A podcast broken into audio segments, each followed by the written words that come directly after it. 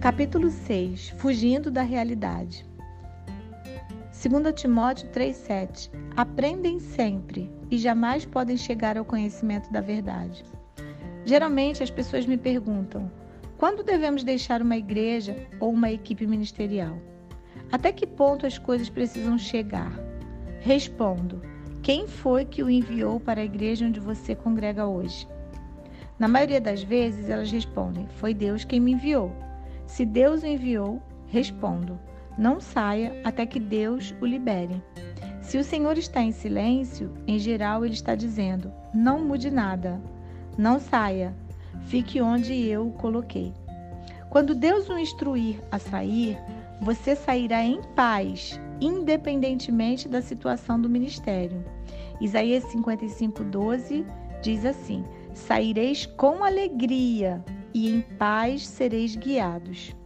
Portanto, a sua partida não deve se basear nas atitudes ou no comportamento dos outros, mas sim na direção do Espírito Santo. Deixar o ministério não se baseia no quanto as coisas vão mal. Sair com o espírito ofendido ou crítico não é o plano de Deus. Isto é reagir em lugar de agir segundo a sua direção.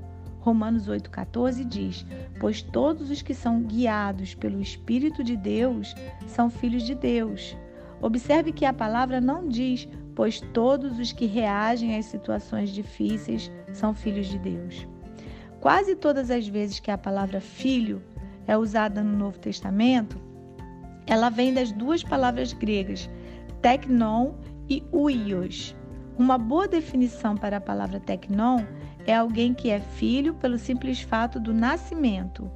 Quando meu primeiro filho, Addison, nasceu, ele era filho de John Bevere pelo simples fato de ter vindo de minha esposa e de mim. Quando ele estava no berçário, em meio a todos os outros recém-nascidos, não se podia reconhecê-lo como meu filho pela personalidade.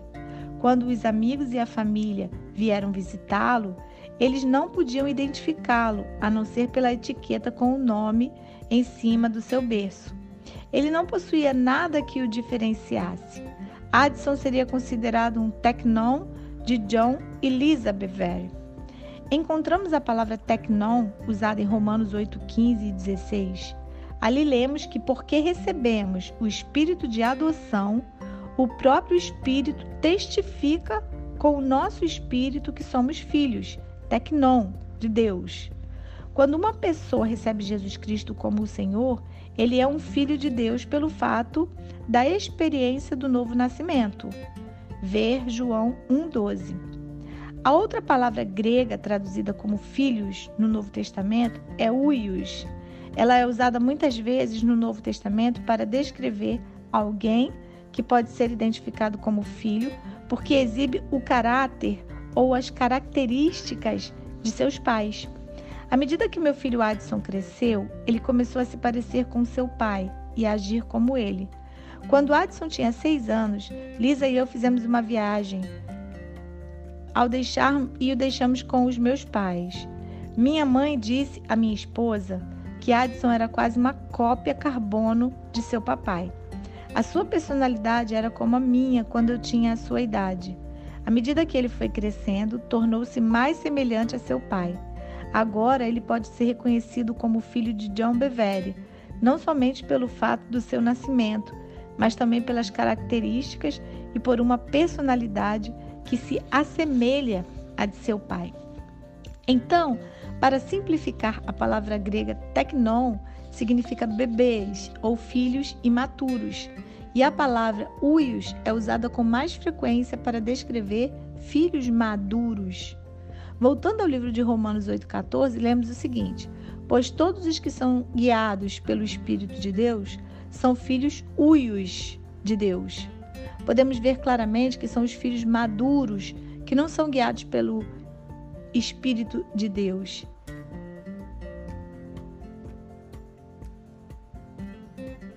Perdão. É menos provável que os cristãos imaturos sigam a direção do Espírito de Deus. Eles frequentemente reagem ou respondem emocionalmente ou intelectualmente às circunstâncias que enfrentam. Eles ainda não aprenderam a agir somente de acordo com a direção do Espírito de Deus. À medida que Addison cresce, ele avançará no desenvolvimento de seu caráter.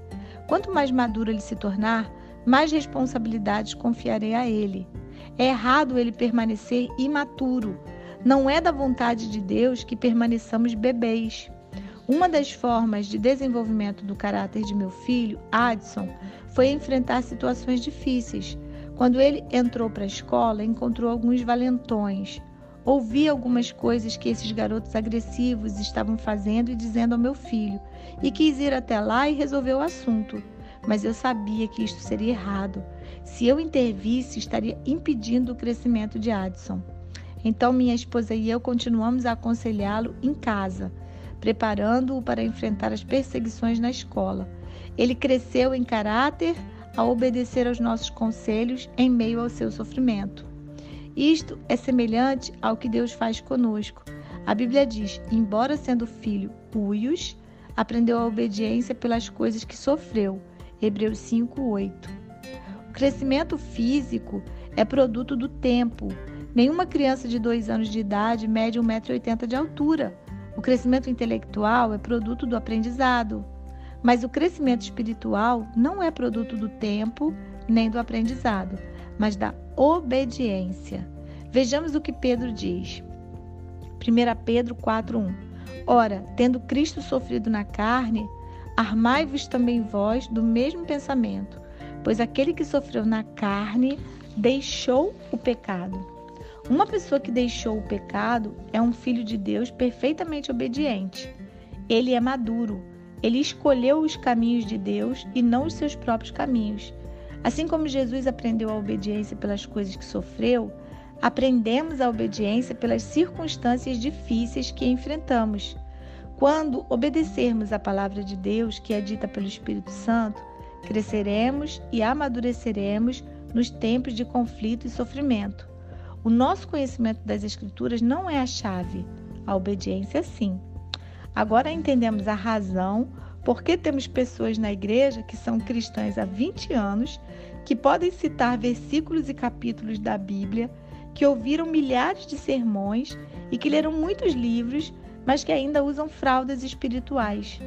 Todas as vezes que elas se deparam com situações difíceis, em vez de reagirem pelo Espírito de Deus, procuram se proteger do seu próprio modo. Elas aprendem sempre e jamais podem chegar ao conhecimento da verdade. 2 Timóteo 3,7. Elas nunca chegam ao conhecimento da verdade porque não a aplicam. Se quisermos crescer e amadurecer, precisamos permitir que a verdade faça o que é preciso em nossas vidas. Não basta concordar mentalmente com ela sem obedecer, embora continuemos aprendendo. Jamais amadureceremos por causa da desobediência. A autopreservação. A ofensa é uma desculpa comum para a autopreservação através da desobediência. Há um falso senso de autoproteção ao abrigarmos uma ofensa no coração. Ela nos impede de ver as nossas próprias falhas de caráter, porque a culpa é transferida para outra pessoa. Você nunca precisa enfrentar o seu papel, a sua imaturidade ou o seu pecado, porque só vê as falhas do ofensor Portanto, a tentativa de Deus de desenvolver o seu caráter através da oposição é desfeita. A pessoa ofendida evitará a fonte da ofensa e finalmente fugirá, tornando-se um errante espiritual.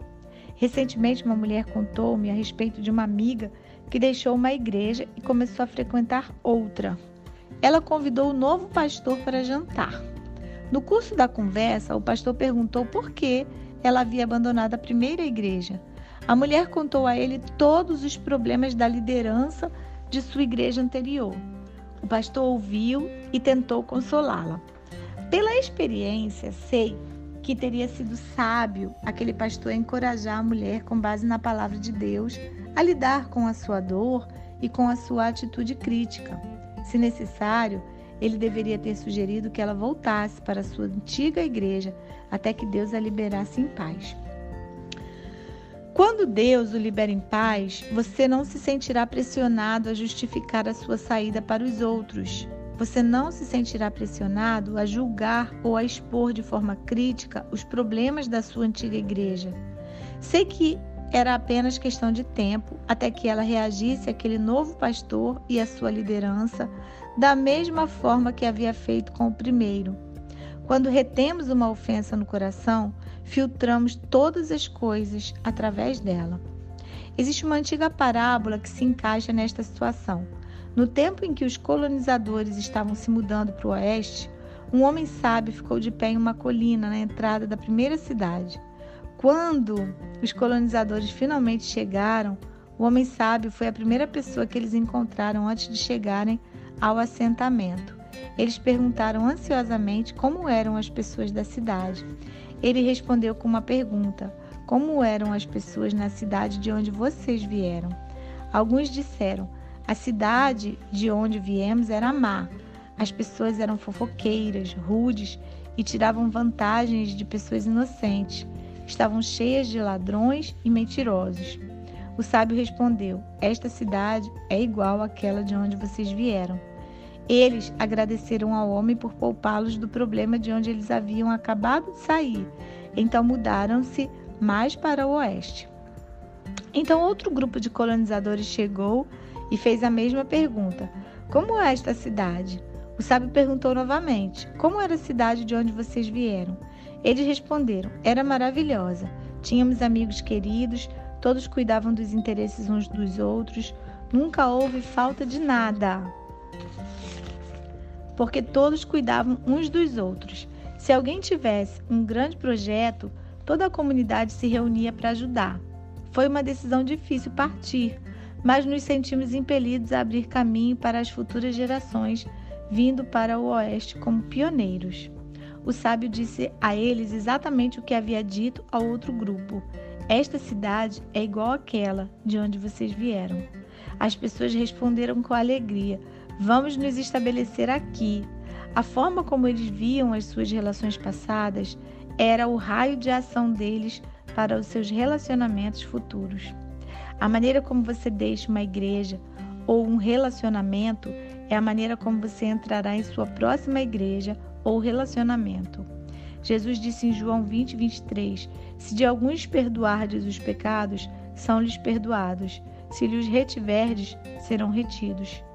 Preservamos os pecados das outras pessoas quando recebemos uma ofensa e abrigamos o ressentimento. Se deixarmos uma igreja ou um relacionamento ressentidos ou amargurados, entraremos na próxima igreja ou relacionamento com a mesma atitude Logo, será mais fácil deixar o nosso próximo relacionamento quando os problemas surgirem, pois estaremos lidando não apenas com as mágoas que ocorreram no novo relacionamento, mas também com as mágoas do nosso relacionamento anterior. As estatísticas dizem que 60 a 65% das pessoas divorciadas terminam se divorciando novamente depois de se casarem pela segunda vez. A forma como uma pessoa deixa o seu primeiro casamento determina o caminho para o seu segundo casamento.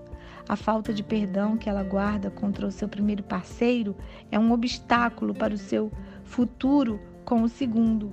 Ao culpar o outro, ela fica cega com relação ao seu próprio desempenho ou às suas características negativas. Para piorar as coisas, agora ela também tem o medo de se magoar. Este princípio não se limita ao casamento e ao divórcio. Ele pode se aplicar a todos os relacionamentos. Um homem que havia trabalhado anteriormente para outro ministro veio trabalhar para a nossa equipe ministerial. Ele havia sido magoado por seu antigo líder, mas o tempo havia passado e senti que o Senhor estava me dirigindo a chamá-lo para vir trabalhar conosco. Acreditei que ele estava no processo de superar aquela mágoa. Telefonei para o seu amigo, empregador, e compartilhei com ele os meus planos de trazê-lo para a nossa equipe. Ele me encorajou e achou que aquela era uma boa iniciativa, porque ele sabia que eu me importava com ambos. Ele acreditava que a cura poderia ser concluída enquanto ele trabalhasse para nós. Eu disse a ambos que minha oração era em prol da restauração e cura do relacionamento deles. Quando o homem juntou-se à nossa equipe ministerial, tivemos problemas quase que imediatamente. Eu tratava dos problemas, mas o alívio era apenas temporário. Parecia que ele não conseguia superar o seu antigo relacionamento. Ele continuava voltando para assombrá-lo. Ele chegou a acusar-me de fazer as mesmas coisas que o seu antigo líder havia feito. Fiquei preocupado, porque o bem-estar desse homem era mais importante para mim do que o que ele podia fazer por mim como empregado. Abri exceções para ele que não abriria para qualquer outro empregado, porque desejava vê-lo curado. Depois de apenas dois meses, ele pediu demissão. Ele se sentia preso na mesma situação de antes. Partiu dizendo: John, jamais trabalharei para qualquer outro ministro novamente. Abençoei-o e observei-o partir. Nós o amamos e amamos sua esposa. O triste fato é que há um forte chamado sobre sua vida exatamente para aquilo que ele abandonou. Embora isso não signifique que ele não venha ter êxito em outras áreas. Fiquei perturbado depois que ele partiu, então busquei o Senhor. Por que ele partiu tão depressa, quando ambos achávamos que tudo parecia estar tão certo? Algumas semanas depois, o Senhor usou um sábio pastor amigo meu para responder a essa pergunta. Ele disse: Muitas vezes, Deus permite que as pessoas fujam de situações que Ele deseja que elas enfrentem, se elas estiverem determinadas a fugir delas em seu coração. Então, ele relatou a história de Elias, que fugiu de Jezabel, em 1 Reis 18, 19. Elias havia acabado de executar os profetas de Baal e de Acera eles eram os homens que haviam levado a nação à idolatria e que haviam comido à mesa de Jezabel. Quando Jezabel ouviu isto, ela ameaçou matar Elias dentro de 24 horas. Deus queria que Elias a confrontasse, mas em vez disso, ele fugiu. Ele estava tão desanimado que orou pedindo para morrer. Ele não estava em condições de cumprir sua tarefa. Deus enviou um anjo para alimentá-lo com dois bolos e permitiu que ele fugisse por 40 dias e 40 noites até o Monte Horebe. Quando ele chegou, a primeira coisa que Deus perguntou foi: O que fazes aqui, Elias? Aquela parecia uma pergunta estranha. O Senhor havia lhe dado a comida para a jornada, permitindo que ele fosse, somente para perguntar-lhe quando chegasse: O que fazes aqui? Deus sabia que Elias estava determinado a fugir daquela situação, situação difícil. Então ele o permitiu, embora que óbvio, de acordo com a sua pergunta, que aquele não era o seu plano inicial. Então ele disse a Elias: Vai, volta ao teu caminho para o deserto de Damasco, e em chegando lá, a Jeú, filho de Ninsi, ungirás rei sobre Israel. E também Eliseu, filho de Safate, de Abel Meolá, ungirás profeta em teu lugar. 1 Reis 19, 15 e 16. Sob o ministério de Eliseu e de Jeú está a rainha cruel e o seu sistema maligno foram destruídos. 2 Reis 9, 10. Esta atribuição não foi concluída por Elias, mas pelos sucessores que Deus o mandou ungir em seu lugar. O pastor me disse: se estivermos tão determinados em nosso coração a não enfrentarmos as situações difíceis, Deus realmente nos liberará, embora esta não seja a sua perfeita vontade. Mais tarde lembrei-me de um incidente em Números 22 que ilustra este mesmo ponto. Balaão queria amaldiçoar Israel, porque receberia grandes recompensas se o fizesse. Ele perguntou ao Senhor da primeira vez se poderia ir, e Deus lhe mostrou que a sua vontade era que Balaão não fosse. Quando os príncipes de Moabe retornaram com mais dinheiro e honras, Balaão foi buscar a Deus novamente.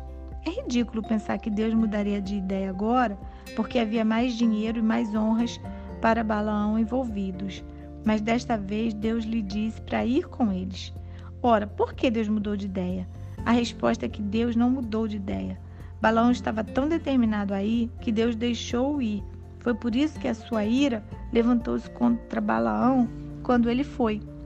Podemos amolar o Senhor com relação a alguma coisa quanto a qual ele já nos mostrou qual é a sua vontade. Então, ele permitirá que façamos o que queremos, mesmo quando isto for contra o seu plano original, mesmo quando não for para o nosso bem. Em geral, o plano de Deus faz com que enfrentemos sofrimentos e atitudes que não queremos enfrentar, mas fugimos exatamente daquilo que fortalecerá as nossas vidas. Recusar-se a lidar com uma ofensa não nos livrará do problema, apenas teremos um alívio temporário. A raiz do problema permanece intocada. A experiência com o jovem que empreguei também me ensinou uma lição sobre as ofensas e os relacionamentos. É impossível estabelecer um relacionamento saudável com uma pessoa que deixou outro relacionamento amarga e ofendida. É preciso que haja cura. Embora ela repetisse que havia perdoado seu antigo líder, a situação não havia sido esquecida. O amor esquece o mal. Assim, há esperança para o futuro. Se realmente superamos uma ofensa, estamos buscando ardentemente fazer a paz. Talvez o momento certo não seja imediatamente, mas em nossa oração, coração, procuraremos uma oportunidade de restauração. Um amigo muito sábio me disse mais tarde: há um antigo provérbio que diz: gato escaldado tem medo de água fria. Quantas pessoas hoje têm medo da água fria que traz refrigério? porque um dia se queimaram e não conseguem perdoar. Jesus deseja curar nossas feridas, mas geralmente não permitimos que Ele as cure, porque essa não é a estrada mais fácil para se percorrer. É o caminho da humildade e da autonegação que leva à cura e à maturidade espiritual. É a decisão de tornar o bem-estar de outra pessoa mais importante do que o nosso, mesmo quando essa pessoa lhe causou grande tristeza. O orgulho não pode andar por esse caminho. Somente aqueles que desejam a paz a ponto de correrem o risco de serem rejeitados é uma trilha que leva à humilhação e à diminuição. É a estrada que leva à vida.